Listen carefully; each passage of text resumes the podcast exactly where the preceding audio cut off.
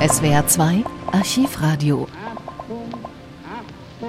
Januar 1949. Die Sozialdemokratin Elisabeth Selbert sorgt dafür, dass die Gleichberechtigung in den Entwurf für das neue Grundgesetz der Bundesrepublik aufgenommen wird.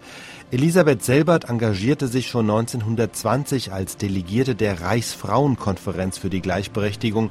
Zwar stand schon in der Weimarer Verfassung der Satz, Männer und Frauen haben die gleichen staatsbürgerlichen Rechte und Pflichten, doch dieser Satz beschränkt die Gleichberechtigung eben auf die staatsbürgerlichen Akte wie eben Wahlen. Elisabeth Selbert ging das nicht weit genug. Sie setzt im Parlamentarischen Rat den schlichten Satz in Artikel 3 durch, Männer und Frauen sind gleichberechtigt. Am Tag nach der Aufnahme ins Grundgesetz äußert sie sich in einer Rundfunkansprache. Meine verehrten Hörerinnen und Hörer, der gestrige Tag, an dem im Hauptausschuss des Parlamentarischen Rates in Bonn dank der Initiative der Sozialdemokraten die Gleichberechtigung der Frau in die Verfassung aufgenommen worden ist.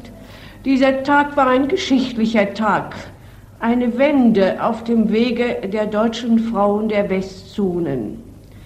Lächeln Sie nicht, das ist nicht falsches Pathos einer Frauenrechtlerin, das mich so sprechen lässt. Ich bin Jurist und unpathetisch. Und ich bin Frau und Mutter und zu frauenrechtlerischen Dingen gar nicht geeignet. Ich spreche aus dem Empfinden einer Sozialistin heraus, die nach jahrzehntelangem Kampf um diese Gleichberechtigung nun das Ziel erreicht hat.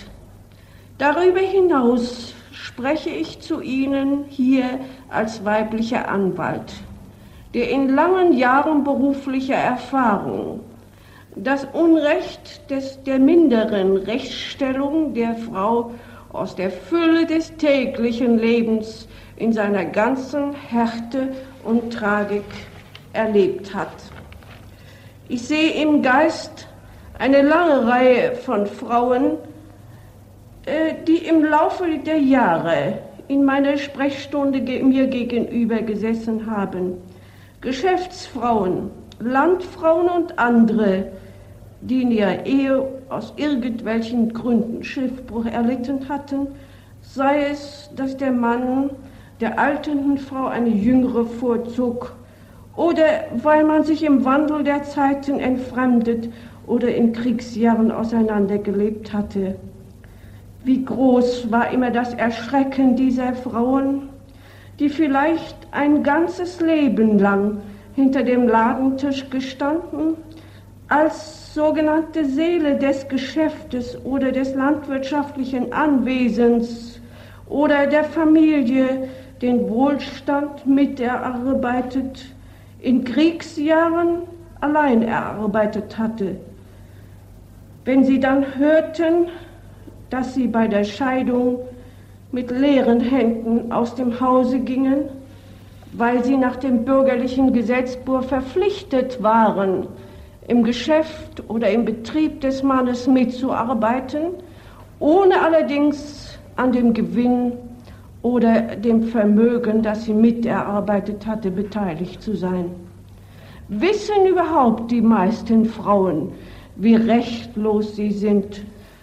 Mein Kampf im neuen staatlichen Leben und ganz besonders bei der Schaffung dieser Verfassung galt daher ganz bewusst der Reform des Familienrechts. Und diese haben wir durch die neue Verfassung nunmehr ausgelöst. Wenn es uns in der Frage der Gleichberechtigung gelungen war, die anderen Parteien zu überzeugen, so ist uns leider es im Punkt der Gleichstellung des unehelichen Kindes nicht gelungen, zu meinem größten Bedauern. Wir hatten von der sozialdemokratischen Fraktion aus beantragt, dass das uneheliche Kind dem ehelichen gleichgestellt werden sollte. Wir hatten auch beantragt, dass es in Zukunft mit seinem natürlichen Vater als verwandt gelten soll, um ihm ein, einen Erbanspruch damit zu geben. Diese Gleichstellung sollte ein altes Unrecht gut machen. Und ich muss offen sagen, ich habe mich darüber sehr gewundert. Ich war sogar erschüttert darüber, wie die anderen Parteien die Augen vor den Realitäten des Lebens verschließen. Alle diese Argumente, die die weiblichen Abgeordneten der anderen Parteien brachten, sie sind sicherlich schon einmal vor 30 Jahren bei der Beratung der Weimarer Verfassung gebracht worden. Und inzwischen ist doch eine Welt in Trümmer gegangen. Inzwischen haben sich neue Lebensformen angebahnt. Und wir wissen doch davon, wie die Millionen Frauen, die heute auf eine Ehe verzichten müssen, nach neuen Lebensformen suchen. Und zwar auf der Grundlage sittlicher Reife.